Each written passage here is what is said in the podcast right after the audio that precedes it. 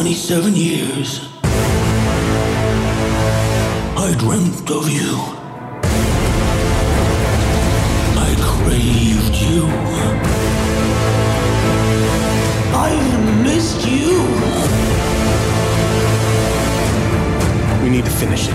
Bueno, este episodio de la charla eh, no solamente creo que va a ser del deleite de muchísimas personas, sino, sino también de los fans, los super fans de It. Estamos con Andy Muschietti, director de ambas películas de It. Muchísimas gracias por estar con nosotros, Andy. No, gracias Daniela, es un gran placer estar aquí. Eh, bueno, tanto de qué hablar. Eh, primero, eh, vamos a, a, comenzar haciendo un recuento de tu carrera, uh -huh. para quienes no la conocen. Eh, empieza con un corto, con un corto que de hecho lo pueden ver en YouTube que se llama Mamá. Y ese corto Mamá se convierte en Mama uh -huh. de la mano de Guillermo del Toro. Tú escribiste la historia y Guillermo uh -huh. dice, wow, me encanta, vamos a hacerlo película. Sí, correcto. Eh, yo, ya, yo, ya, estaba tratando de hacer la película en España, uh -huh. junto con mi hermana, que es mi productora. Eh, y eso después vamos a hablar también de Bárbara. Sí, entonces el corto sucedió ya por 2007, por ahí. Tardamos un año en postproducirlo, en 2008 lo terminamos. Wow, y, y, es, un, y es, un, corto de dos minutos nada más. Sí, tres minutos. Pero imagínate todo. Como mucho, es un plano. Para que vean lo que cuesta. Es un plano secuencia, muy cortito, pero muy intrigante. Sí. Y. Um, y nada, nosotros, yo en ese momento estaba haciendo publicidad, estaba dirigiendo publicidad, pero un día me acordé que lo que quería hacer realmente era cine. Entonces hicimos este corto, eh, cosa que yo no hacía hace por lo menos 10 años atrás. Hice, yo fui a la escuela de cine en, en Argentina, hice una, una, serie de cortos uh -huh. y um, por esas cosas de la vida terminé dirigiendo publicidad.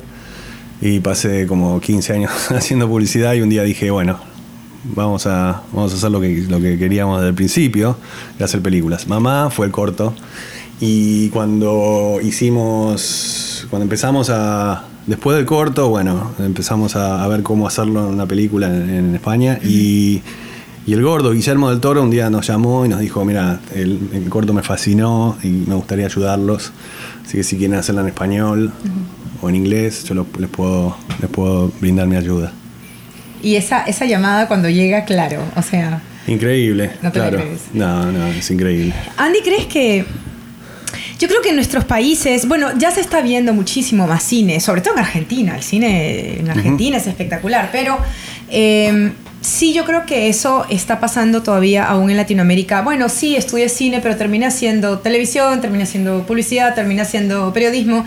Eh, por falta de oportunidad, eh, uh -huh. tal vez un poco de... Yo creo que falta, falta Sí. oportunidad. Son, vivimos en países que, que, que carecen de una industria del cine. eh, digamos, tuvieron su momento de, de- de gloria quizá en los 40, en los 50. Y después el cine, la- la- la- lo que, el concepto de industria se fue como desdibujando.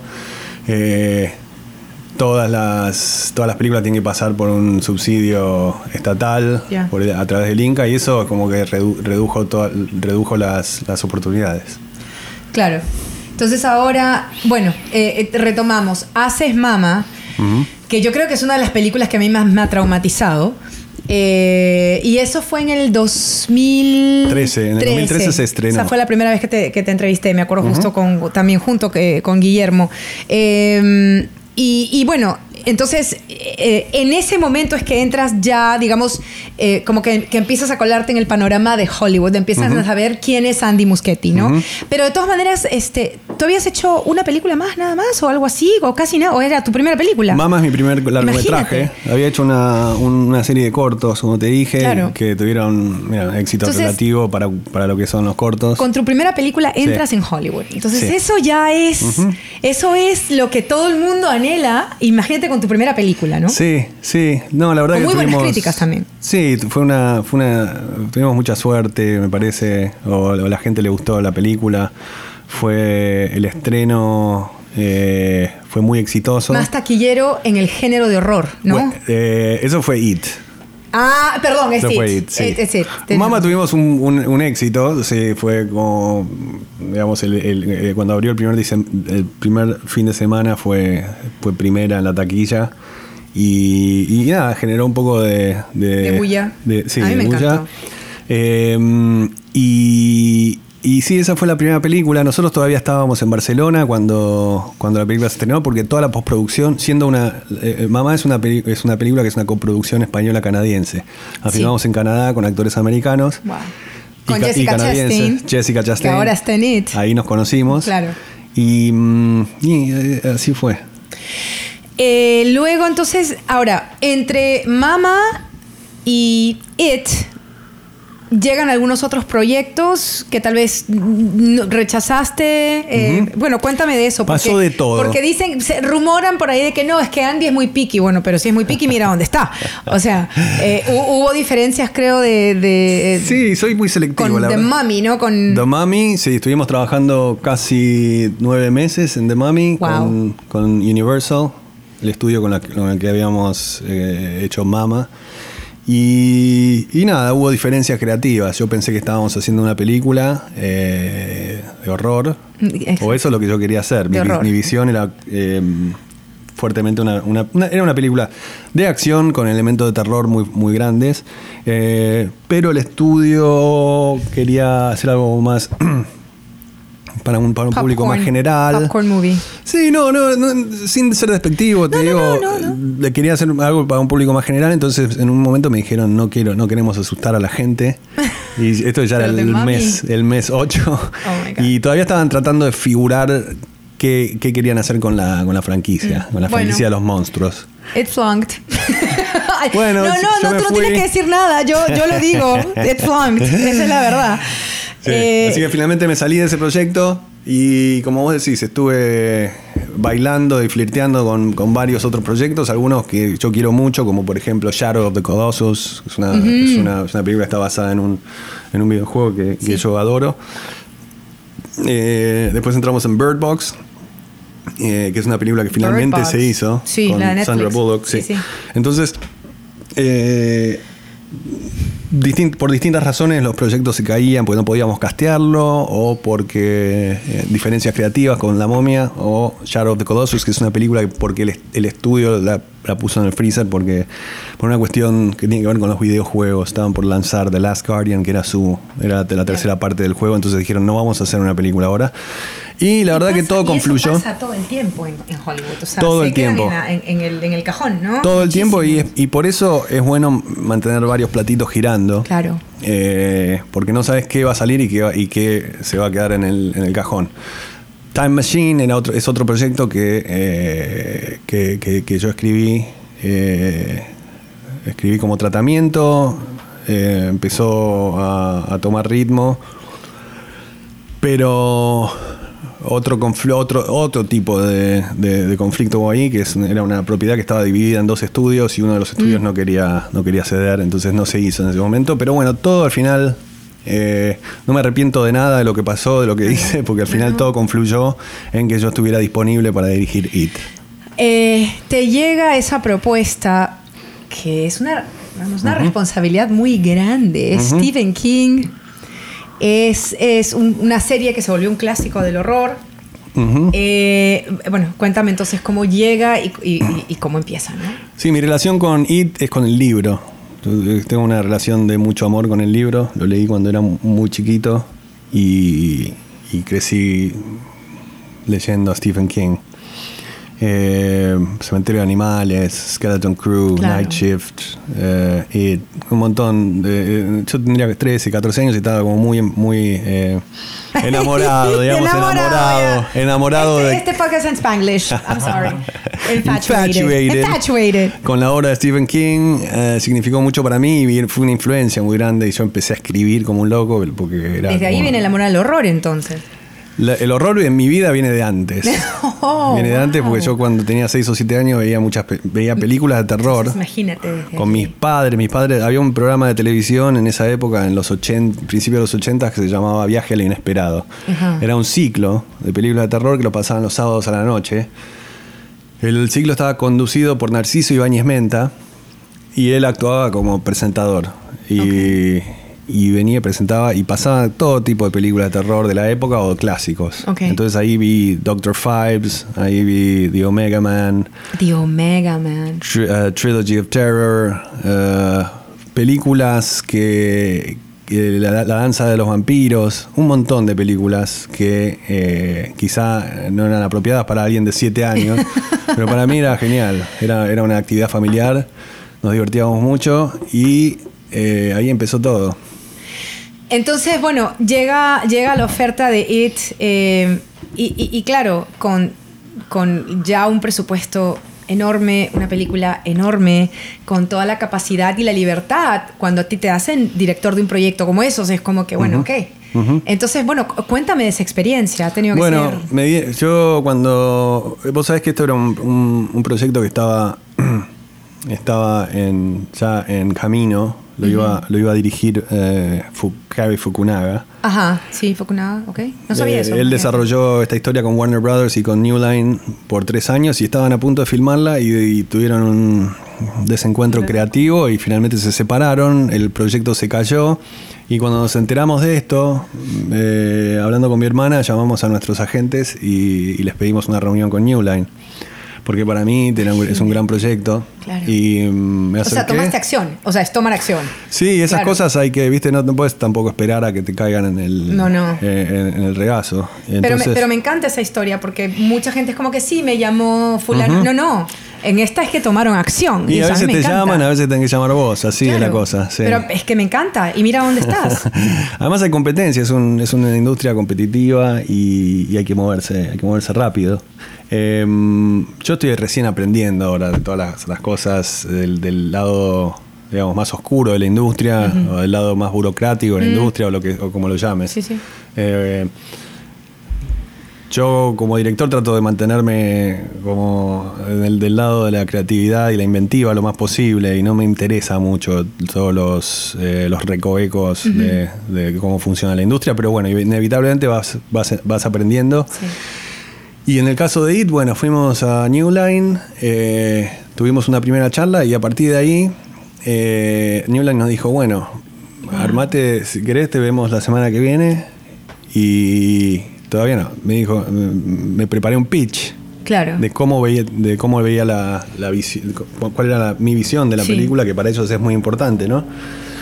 Eh, así que me tomé una semana, eh, me, re- me releí el libro después de 30 años que no lo leía y, y diseñé en mi cabeza un- una, una especie de visión de la película que me senté en la mesa y, les, y se las piché. Y había es una es, es, es como una audición. En ese momento estás ahí sentado y tenés a, audición. a 10 personas que Es son ejecutivos eh, productores y no sé qué y Y les el tenés que contar nervio y el... Sí. Sí. no, o sea, esto es todo, es todo. Es una... Sí. Pero fuiste con Bárbara, los dos. O... Fui con Bárbara, eh, pero yo tenía mis anotaciones ahí Claro. que me dieron tan poco tiempo que las tenía en servilletas, en papeles sueltos, así que fue un poquito como Minguito Tinguitela. Los argentinos se van a dar cuenta de esa, de esa, Wow. de esa referencia, porque era, Min- Minguito era un tipo, Juan Carlos Altavista, que falleció, pero eh, tenía un personaje que era un desastre y que tenía...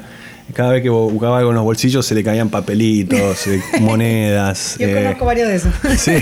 Entonces yo era minguito en esa, en esa reunión, pero pude poner- pude encontrar todos los papeles, se me caían los papeles al piso, no sé qué, Oh, pero, pero les hice una, un pitch suficientemente eh, sustancial como para que... Convincente. Eh, sí, y convincente, y, y les gustó.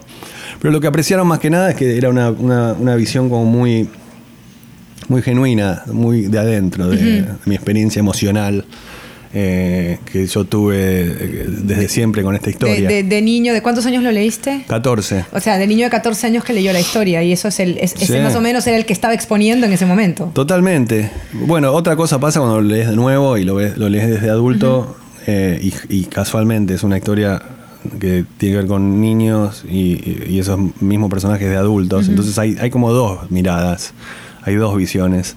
Y tú, lo, y tú lo lees de niño y luego de adulto. O sea, Lo leo de adulto y, lo reinterpreto porque Y de más o niño... menos del, del- del mismo tiempo después, ¿no? De, de Al mismo tiempo, yo tenía 14, los niños en, la- en el libro tienen 11 eh, y después tienen 40, yo tenía, sí, tenía 41 probablemente, sí, es el mismo, casi, casi 27, Claro. 27 años de diferencia. Eh, así que hay muchos, paraleli- muchos paralelismos entre el libro y mi, mi camino con esta película.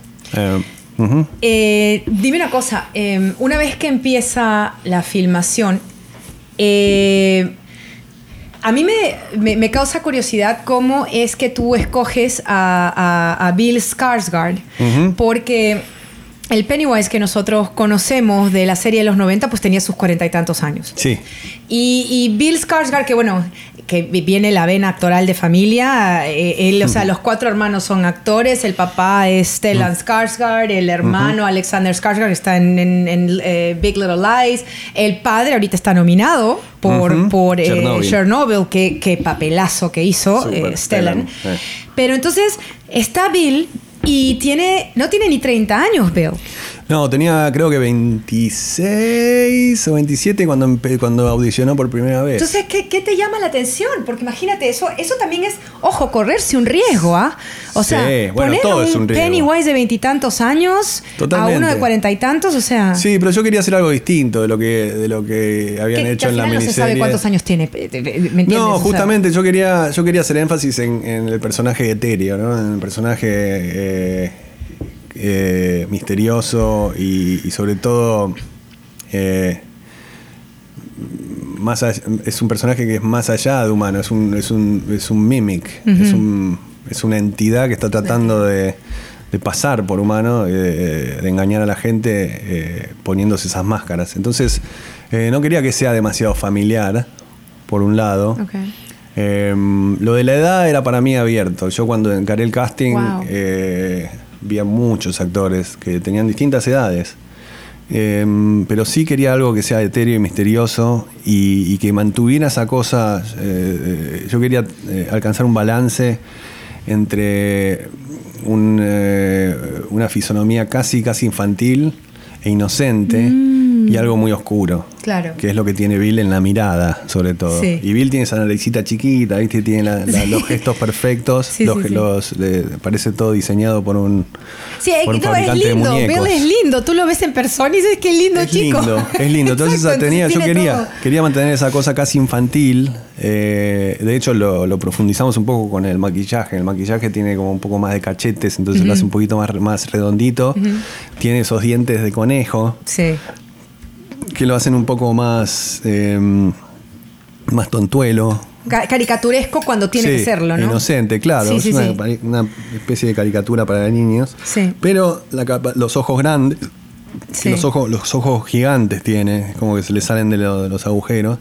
Y mm, creo que esos ojos pueden actuar en, en distintas, con distintas intenciones. Pueden ser como muy, muy tiernos, pero además pueden ser terroríficos. No, no, no, y hace un papel espectacular. O sea, él es espectacular, pero simplemente eh, me, me llamó la atención, ¿no? Digo, bueno, es muy jovencito para hacerlo también, pero lo hace espectacular. y hablando de los ojos, este. Eh, y eso se lo estaba contando a Carlos ayer. Le digo, tú sabes, o sea, este, este, ef- ef- este quote unquote efecto especial de del ojo que se le va para un lado no es un efecto especial. No lo es, no lo es. Bueno, es- eso fue una curiosidad de esta película que yo cuando, cuando empiezo a pensar en el personaje, yo dibujo mucho, soy storyboardista, entonces No, mira. empecé a dibujar el personaje antes de, de- de empezar el casting siquiera.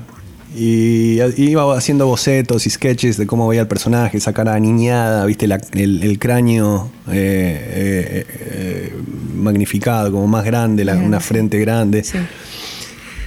el jopo para arriba, como esos bebitos de, de- ¿viste? de, de anuncio eh, de papilla. Entonces quería Gerber. Sí, total. muchas, muchas veces lo llamamos el, bebito, el bebé Gerber. El bebé Gerber, total. Antes, antes sí, de sí, que- el, el- sí, el copete este, sí, sí, Sí. Después me fijé en el bebé Gerber y no tiene un copito, tiene como una especie de, de, cosa ahí. Co- bueno, sí, pero sí, es más, es un copito. es Sí, un copito. Bueno, entonces quería alcanzar ese, ese balance y yo iba dibujando, dibujando versiones como más tiernas y otras como más terroríficas, pero todo tenía ese balance, viste, de aniñado con, con tremebundo. Y una de las cosas que lo hacía tremebundo era el ojo. Y yo empecé, hay, muchos bocetos que tengo con el ojo ya desviado.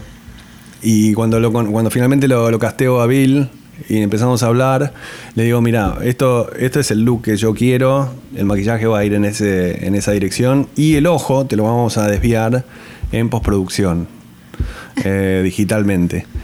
Y me dijo, no, pero sí yo lo puedo hacer a eso. y me lo hizo. Y me tiró el ojo para, para allá y fue como, wow. No puede ser. O sea, ¿cuánta, ¿cuáles son las chances de que, te- que el, el- el actor que ya casteaste Exacto. Haga eso con el ojo? Eso se llama ley de atracción. Ley de atracción, sí, es ley de algo, atracción. es algo Vamos. más metafísico, me parece, Sí, y que fue increíble. Y además tiene un manejo de todos los músculos de la cara que es increíble. Lo que hace con la boca, esa sonrisa maquiavélica, con el labio para abajo que parece un camello. lo hace él también, o sea que... Lo hace bien, lo hace él. No hay nada eh, en la película a nivel facial o gestual que, sea, que sea digital. Salvo por la por esa gran boca cuando Sí, se sí, sí, come sí, cuando se come a alguien, claro. Mm. Pero imagínate, entonces son los gestos de él. No, no, no, o sea, Sí. definitivamente era el perfecto. Perfecto, perfecto, y además tiene un nivel de compromiso y talento. Además, hablamos mucho sobre el personaje y uno de los, criterios que los que alcanza- alcanzamos es que Pennywise iba a ser impredecible. y, mm, y eso es una es- era, iba a ser una de las cosas que, lo, que le iba a hacer eh, terrorífico. Y se lo tomó muy, muy seriamente. Entonces, impredecible es impredecible. Entonces él, él venía al rodaje con, viste, con una base de, de performance que después le iba cambiando con las, con las tomas. Wow. Y yo lo alentaba a eso. Wow. Y yo dije, está bueno también, incluso desde un, desde un Claro. concepto de montaje, que podamos usar eh, tomas de, eh, perdón, de- podamos usar planos de distintas tomas en la misma secuencia. Bien. Y eso es lo que pasa en la, en la primera en la secuencia cuando, cuando, cuando Pennywise se come a Georgie. Toda esa secuencia está sacada de distintas tomas, donde, donde, donde Bill hace distintos Oh, wow. tipos de performances. sí. La, la famosa escena del barquito, ¿no? Y el- el- Sí. la lluvia. Sí. Em, Want it back? sí. You want it back? You want it back? Ah. tal cual, tal cual, qué buena. Tremendo, sí. Toda esa Tal escena cual, realmente. Qué escena tan buena. Bill sí. la elevó de una manera. Y nosotros escri- escribimos. El, guion, el guion lo, lo- lo trabajé con Gary Doberman, pero eh, ya cuando estábamos rodando, Ajá. el, eh, Gary ya no estaba. Entonces con Bill nos sentamos y nos pusimos a escribir, a reescribir a la escena. reescribir. Claro, para que él también se sienta un poquito más cómodo en su, en su mismo personaje y lo pueda hacer a- aún mejor. Absolutamente. No, además Bill es muy inventivo, es muy creativo, así que es genial tenerlo Em, como partner. Sí. Vamos ahora a la película que, pues, o sea, yo no sé quién no la está esperando, es que todo el mundo la está esperando. It número 2. y esto ya es. eh, mm, vamos a, a decir también ya, no, no, sé, no sé cuán nervioso o cuán este. Y, y- y- y es- y está bien sentirse nervioso o inseguro, pero en una de esas te dicen, bueno, ok, tenemos el nuevo cast. Porque eran los niñitos, primero son los niños, ok, son unos niños espectaculares, súper talentosos, pero bueno, ahora vamos a. Vamos al cast nuevo, ¿no? Entonces está James McAvoy, está Bill Hader, ¿no? Está Jessica, que bueno, sí la conocías. Pero vamos, o sea, eh, eh, eh, es, es un, es, es un racimo de estrellas. Te Sí. bueno, lo vas a dirigir, ¿no? Sí, pero bueno, esos actores los elijo yo, eh, así que eh, para mí eh, Claro. yo trato de divertirme en el proceso. No es nunca nunca lo siento como una presión. ¿Cuál fue el- cu- cómo, cómo fue que dijiste, bueno, eh, yo creo que definitivamente la, la- la similitud entre Jessica y Sophie está, Sí. pero para los demás, ¿en qué te basaste? O sea, eh, No, definitivamente en similitud física, primero. O sea, como a mí lo que me pasa es que cuando veo películas donde los, donde los de- eh, donde que pasan dos tiempos y los personajes, los actores no se parecen, me, me saca de la película. es Entonces quería eh, quería enfatizar ese, ese parecido físico. Entonces ese fue uno de los grandes criterios, que se parezcan. Ok. Y después que sean, obviamente, actores muy talentosos y, y- y que tengan las herramientas como para recrear eh, ese personaje y que la gente se lo crea, ¿no?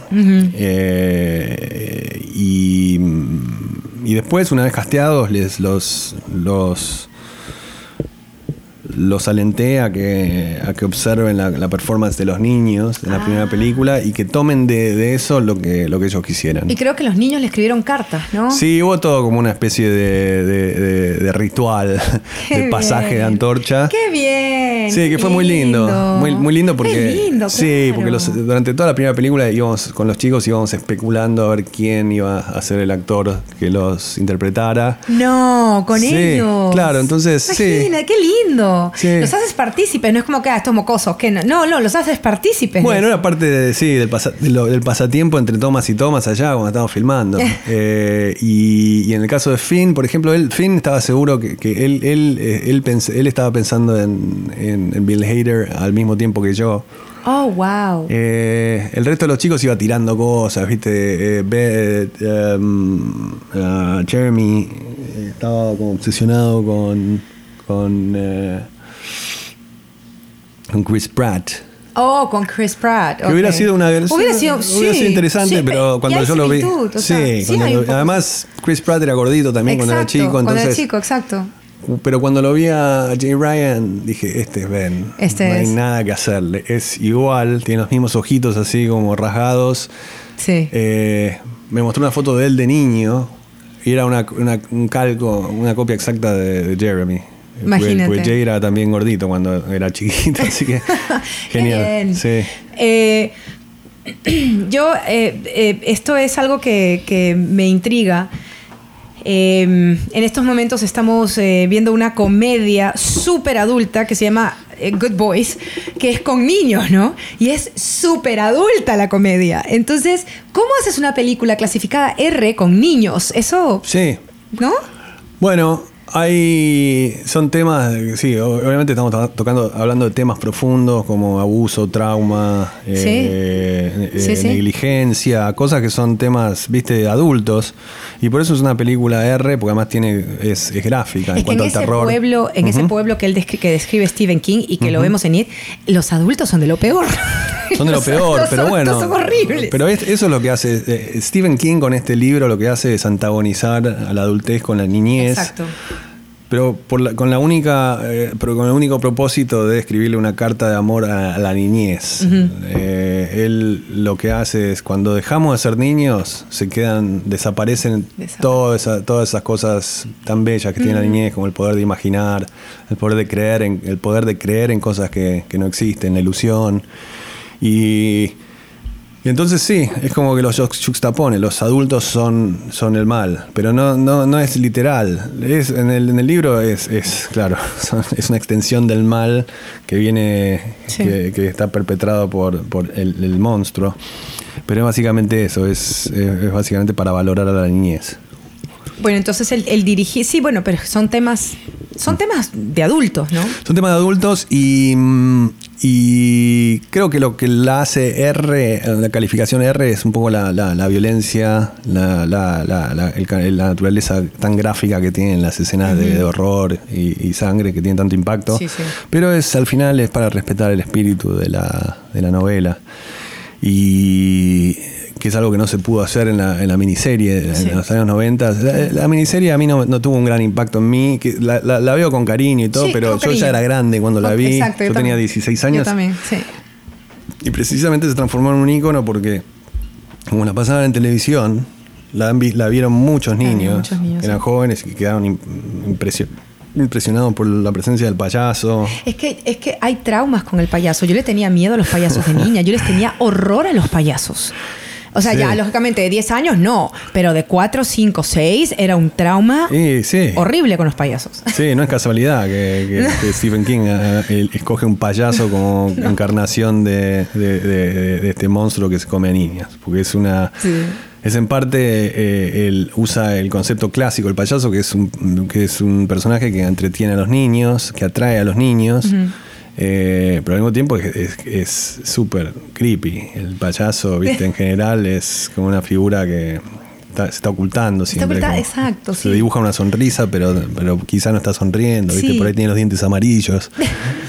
Entonces, eh, Sí, los niños no.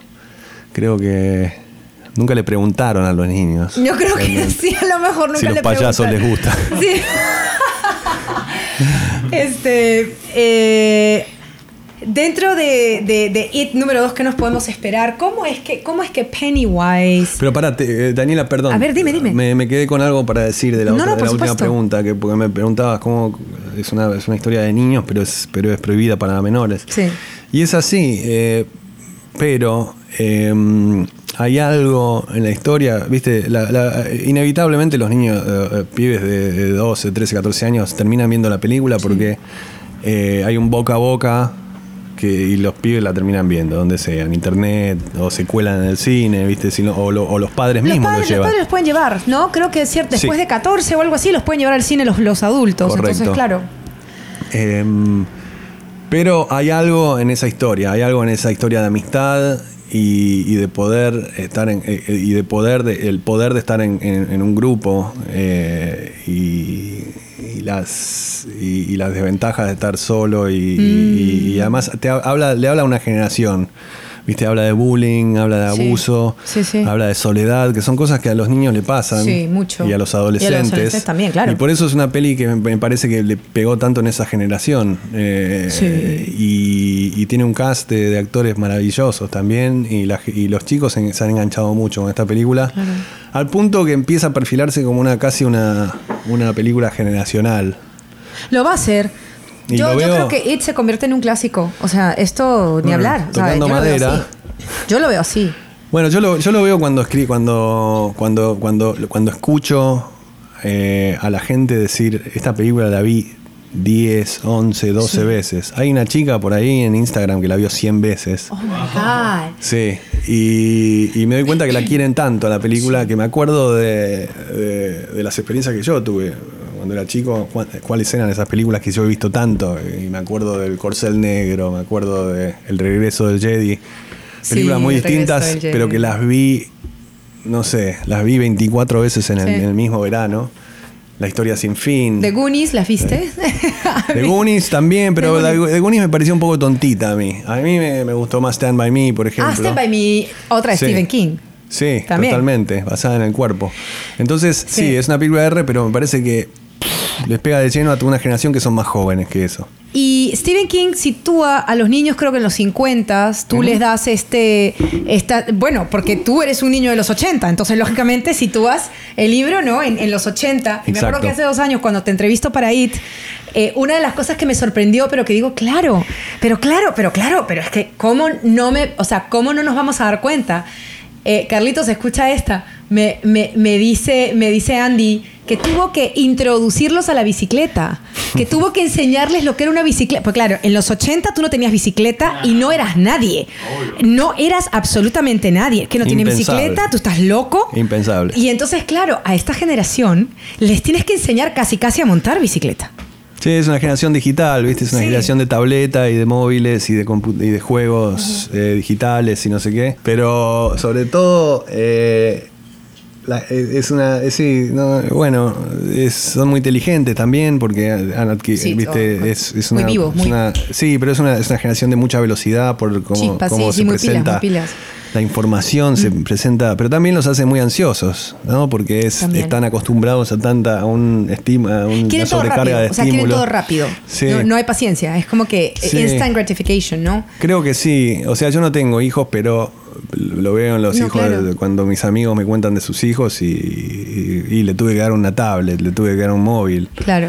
Em, pero son esto, este caso, son todos los, los, los pibes de este caso son increíbles, todos tienen familias que son que, so- que inc- la- eh, eh, ra- eh, rarísimamente son todos increíbles. Son viejos chicos, ¿no, Andy? Son, todos son viejos chicos, es increíble, te lo juro. O sea, yo los entrevisto y digo, pero ¿y tú cuántos años tienes? Sí, O sea, sí, es- están reencarnados. Sí, sí, sí, sí, ex- exacto, te lo juro. Son muy inteligentes. Te lo juro. Y, y se, pero pero man- obviamente mantienen esa cosa infantil que, lo- que fue lo que los hizo Sí.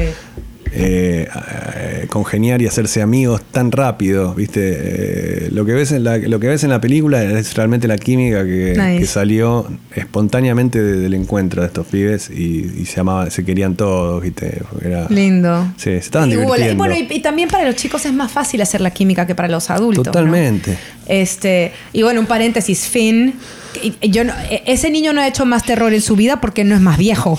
O sea, porque entre, en- entre It y Stranger Things, yo ya no sé. O sea, ha hecho todo lo que ha, que ha podido hacer de terror en su vida, Y ¿no? acaba de hacer una. una no te voy a hacer un remake, pero una adaptación de Turn of the Screw, que es un clásico del- del- de la literatura del terror, que es una de fantasmas. ¿Cómo Hicieron una.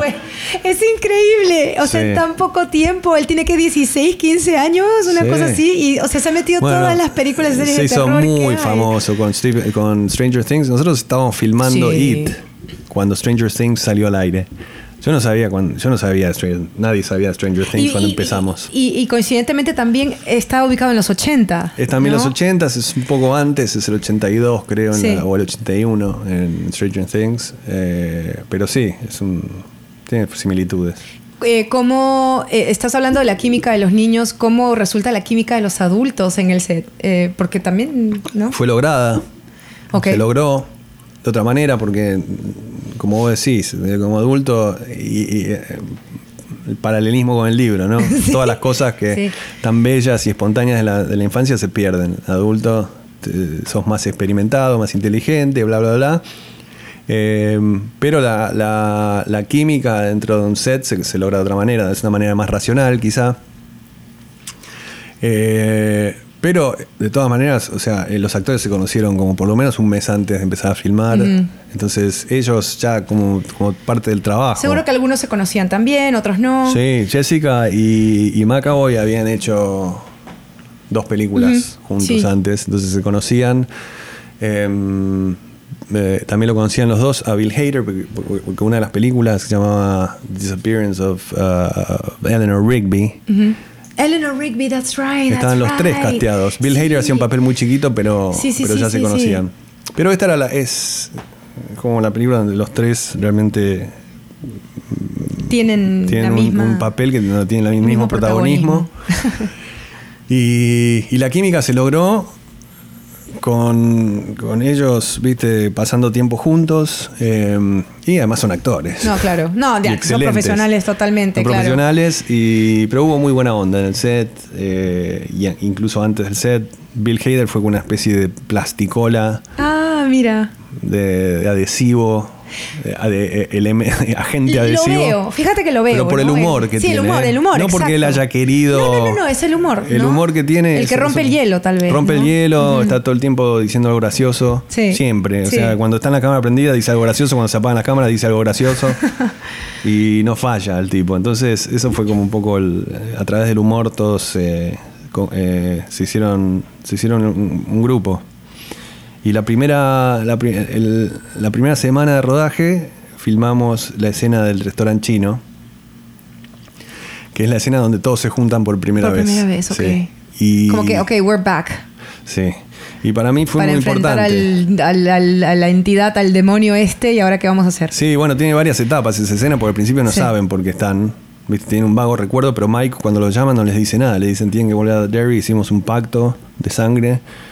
Y de a poco se van acordando, pero no saben qué. No, no- no pueden llegar al núcleo de, ese, de, de- de ese- de esa sensación extraña que tienen. Ay, me estás matando, yo mañana veo la película. Sí. O sea, que he visto. Ah, yo mañana la veo. Bueno, encantar. Y, y es una escena que es importante porque tiene muchas etapas, tiene muchas Sí. etapas. eh, tiene muchas emociones también, porque empieza, eh, se, empiezan, se, se ven y, son- y- y- y- y- y es muy incómodo porque son como extraños, pero se, se conocían. Ujú. Rápidamente ya los ves, algo se destraba y empiezan a ser amigos. El alcohol probablemente los ayuda. y empiezan a salir las anécdotas, los recuerdos, eh, pero lo más oscuro todavía no llega. Entonces es un poco, es la calma que precede a la tormenta. Y cuando yo vi esa calma, cuando vi ese, esa, esa química que los actores estaban trayendo al set, me di cuenta que el grupo funcionaba. Claro. Además improvisamos, yo los, en- eh, eh, Suspiro de alivio. Suspiro de alivio. Yo los, eh, los, los aliento también a que, a que improvisen. Cuando hay actores que sé que, sé que, que pueden improvisar, Claro. que les gusta improvisar, los, los, los, los respaldo. nice. Y eso fue genial. Hubo mucho, mucho humor antes de que todo empiece a ir como el culo. en, es- en esa escena. Exacto. Vamos a hablar de otro suspiro de alivio. Porque el señor Stephen King no siempre ha gustado de las películas basadas en sus libros. Es verdad. A veces, y es más, una de las cosas que más sorprende es que The Shining, El Resplendor, Sí. que también es un clásico de- del horror, a él no le gustó.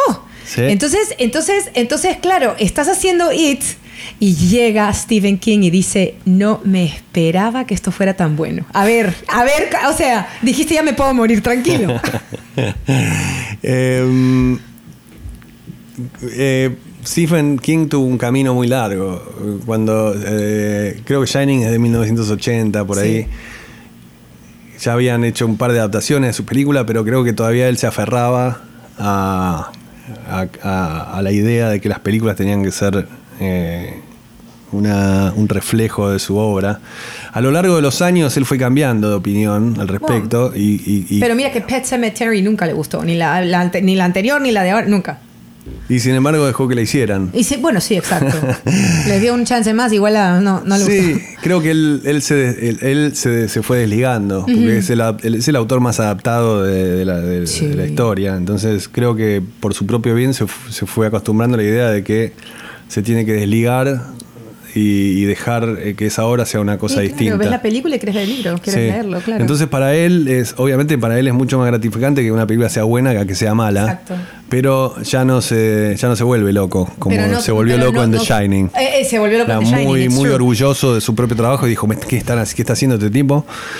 The Shining resultó- terminó resultando un clásico total del cine, Sí. quizá más importante que la obra original, em, que quiero, quiero decir que el libro. El libro.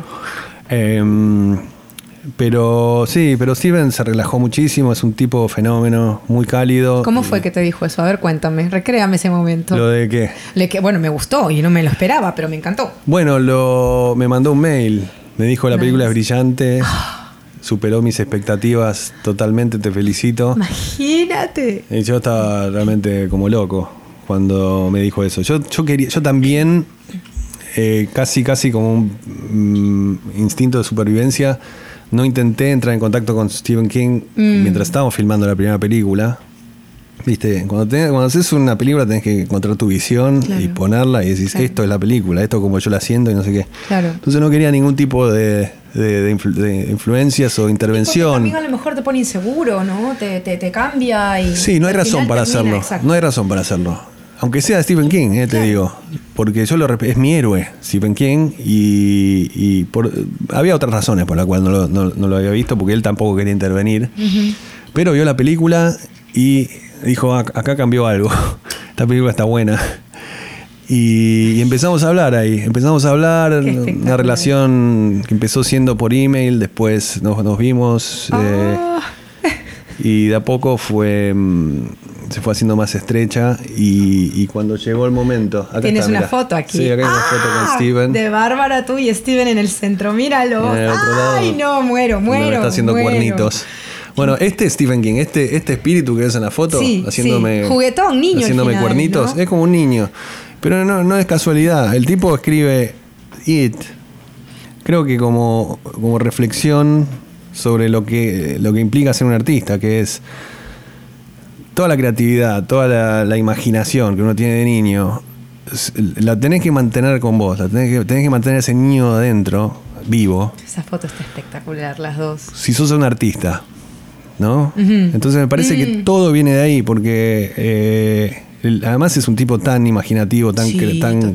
tiene tanta creatividad imag- y imaginario que él es muy consciente, me parece, de lo que, por comparación, de lo que necesitas para, para ser un artista creativo. Y es algo que en los niños pasa espontáneamente y que en los, en que los adultos es como una, más una We especie de... sometimes, ¿no? Sí.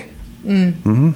Eh, no, es que tenemos que, tenemos que decir, eh, paréntesis, eh, Andy nos ha abierto la puerta de su casa. Eh, super nice, olvídate. Y Hace un entonces poco de calor, lo entramos. siento, Hace muchacho. calor, no importa, pero nos recibe con café, con agüita. No tengo aire en acondicionado. una- estamos en una mesa con una, con una estatua, bueno, con un busto de Pennywise que es espectacular. De hecho, lo tenemos aquí al lado. No hagas que me mire. No, no. ahí, está. Ahí está. Y espectacular. Eh, y, y- y muchísimas gracias de veras por, por todo esto, porque hace una, una conversación espectacular. Eh, ayer estabas en Miami, o sea, acabas de llegar, y, es que no, o sea, hay que darle las gracias, porque acaba de llegar de una gira promocional y nos dice, no, no importa, vengan a hacerlo. Mil gracias por eso. Eh, y estabas, gracias, estabas, estabas en Primer Impacto, en el show para el cual yo trabajo en, en tele, y la conductora eh, te, te pregunta o te menciona eh, una... Te menciona que, bueno, que tú no podías dormir, que tú tenías pesadillas con esto, no, no con Pennywise, sino con la grabación, ¿no? Sí. Y entonces yo me pongo, yo me pongo... eh, ¿Eres Virgo? Soy Virgo, sí. Ahí va, ahí ¿Vos va. también? Ay, pues sí, ¿De qué día? del 29 de agosto. Uh. ¿Y tú? Eh, 26. 26. 26 de agosto. Ya sí. o sea, estamos a tres días. O sea, Sí, ahora eh, se viene. no o sea, tres días y tres días. La premier de la película es el día de mi, es el día de mi Qué cumpleaños. buen regalo. Sí. Qué buen regalo, imagínate. Autorregalo. Pues sí, los Virgos somos. Es que, es que te, te juro que cuando vi que, que él dice no, es que tenía pesadillas de, de que grabábamos una escena que yo no tenía escrita y no sé qué. Y dije, este tiene que ser Virgo igual que yo. Sí, es Porque terrible, ¿eh? Yo a, veces El hablo con los. perfeccionismo de los Virgo es, o sea, es lo mejor que tenemos y lo peor, porque Sí. es que nos mata. La, la perfección no existe, pero es, es en.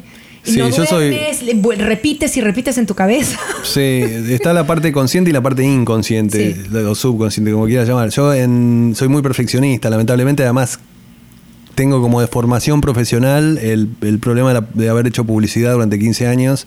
Entonces, a un nivel estético soy, soy insoportable. Eh, a nivel de encuadre, ¿no? Todo tiene que estar en su lugar, viste, el encuadre, el timing, todo. No dejo nada, eh, viste, por eso hago, a veces me, me, me encariño con hacer tomas y tomas y tomas. Ya menos, cada vez menos, ¿eh? Cada vez ahora me doy cuenta porque el, el montaje, el- la, la- eh, la experiencia de montaje te enseña tantas cosas, mucho más que filmar. En Te sí. enseña tantas cosas de lo que es de lo que es el cine. Que después de haber una- hecho dos experiencias gigantes como Mamá y It en el- la sala de montaje, vas aprendiendo mucho más sobre lo que lo que Sirve y lo que no lo que sirve. y lo que no sirve. Exacto. claro. Entonces ya estoy un poco menos hincha pelotas con el tema de estético, Sí, sí, sí. pero como decís, Tan los sueños. me encanta ese término. Los sueños, a veces, viste, el, el inconsciente te traiciona a veces y cuando estás durmiendo, yo tuve eh, en IT, que había, yo tenía cier- tenía preocupaciones porque, viste, estás en el medio de la montaña, estás trepando la montaña y no ves la cima y no ves Sí. el. Es, es muy confuso. Y, mm, y realmente estaba preocupado por, la- por el éxito de, de- de la película. Ojo, que tendemos, y te lo digo, pues yo en eso yo sí creo, ¿ah? pero es que los Virgos a veces tendemos a sabotearnos el éxito para no tener que pasar por esa. ¿Sí o no? ¿Sí o Sí. no? Por el desencanto. O sea, es mejor quedarnos en el comfort zone que agarrar para arriba y decir, bueno, nos tiramos porque. ¿Y qué pasa si fallamos? Ese perfeccionismo, esa obsesión por el perfeccionismo. Y te lo digo, lo, lo- lo- he, lo he platicado con Salma Hayek, con, con Eugenio Derbez, todos Virgo y es la misma cuestión. Ah, mira vos. Es una cosa, no duermes, ¿y qué pasa si, y si no sale, y entonces mejor me quedo acá, Sí. no hago nada? Sí, no, no, no. Es terrible. Es, es terrible. La medicación ayuda mucho, ¿eh? Sí, sí, sí, sí, sí. Sí, bueno, este No, pero lo que tiene que hacer mucha, pero sí se ayuda. mucha. Pero sí ayuda. Pero, eh, sí, es, anti- es la- eh, el antídoto eh, contra el Virgo, se llama. sí. Eh, Sí, no, sí, que esa, como te- eh, lo que vos mencionabas de las pesadillas, era, no, es- no eran pesadillas, pero yo antes, una hora antes de despertarme, viste, me- había una Estás parte de mi sueño, cerebro que, que me, está me- que está despierto y estás como en estado alfa, Sí. donde estás, a mí- en que mi no estás caso, descansando, no estás descansando, estás, estás maquinando otras la, cosas. La mente se despierta antes que vos. Exacto, O el, o el exacto. inconsciente, lo que sea, sí, sí, empieza a tratar de solucionar algo antes de que vos tengas el problema. Entonces, eh, yo estaba preocupado, obviamente, porque, viste, estás, cuando estás haciendo una película no tenés, la, no tenés la visión completamente global. Entonces, en mis sueños, en todo ese rodaje, eran. Como vos decís, eran escenas que ni siquiera estaban en la película. Me Sí. acuerdo de una, de una escena abajo de un puente eh, no hay ninguna escena bajo un puente en, en- en mi peli, en la primera por Claro. lo menos. Y estábamos ahí chapoteando y no sabía, el, el guion no, lo- no, no, no sabía cuál era, no, los no podían encontrar los actores. Yo tenía que resolver, resolver algo que ni siquiera sabía qué era. Era un estado de desesperación, pero era un sueño nada más. Yo llevo. Esa es la mente. Te puedo decir que La por lo menos. es idiota. Sí, yo, yo te puedo decir que por lo menos he cubierto. Vamos a ver. Dos, tres. Estamos hablando de. A ver, eh, tres, trece. Estamos hablando de unos 15 años de Oscars. Mm. Todos los años me pasa lo mismo. Antes del Oscar no puedo dormir. Porque es un trabajo, ¿sabes? De 16 horas sin parar. Y, y- y- si se para o no se para. Y si, y si puedo entre... Y entonces Iñárritu es... es o sea, y, y, Iñárritu. Y entonces tengo que... que y, y si no, es, es Cuarón. Y si no... Y entonces si se para hablar o no. se te Y si- escapan. Sí, lo ¿Y no que- duermo? lo tenés que. y ya lo he hecho, te lo juro, y ya lo he hecho tantos años Y sin embargo te sigue pasando. Me sigue pasando, no Virgo, duermo. Virgo. Virgo. Necesitas el antídoto. sí, súper meditación. Un whisky antes de la noche, a la noche Ay, anterior. no, tomo, ojalá fuera. No, bueno. Ojalá. Si no, imagínate, sería buenísimo. ¿Tequila? Tampoco. Tequila tampoco, no. Ni, no, y lo peor es que me ha pasado. Soy tan virgo que me tomo pastillas para dormir y no duermo. Y me levanto al día siguiente Ah. groggy completamente. Digo, no. Pero olvídate. fingís bien. Al Sí, día ah, siguiente. bueno, sí, o sea, yo feliz. Bueno, e- es una mezcla de café con los somníferos. No, no, no, no te Y puedes. sale imaginar. siempre bien los Oscars. Te salieron siempre sale bien. Siempre se paran. Siempre sale bien, pero Sí, igual. sí. No, una vez, una vez, Iñárritu, de las tres veces nominadas, Sí. en la segunda no se paró con la prensa hispana y casi lo mato. Ay. Eh, señor Ay, Alejandro. Te voy, te voy avisando. Sí, que si te no voy paro- avisando. Si no para, o sea, te vamos a linchar la prensa hispana si no paras un en cable. Si me ponen un cable ahí abajo como ten- tenso, Sí. vas a ver cómo me paro. Sí, no, no, pero te lo digo una bolsa ya. de arena, como el en la gordo filmación. siempre se para. O sea, el gordo siempre se para. le dicen el gordo.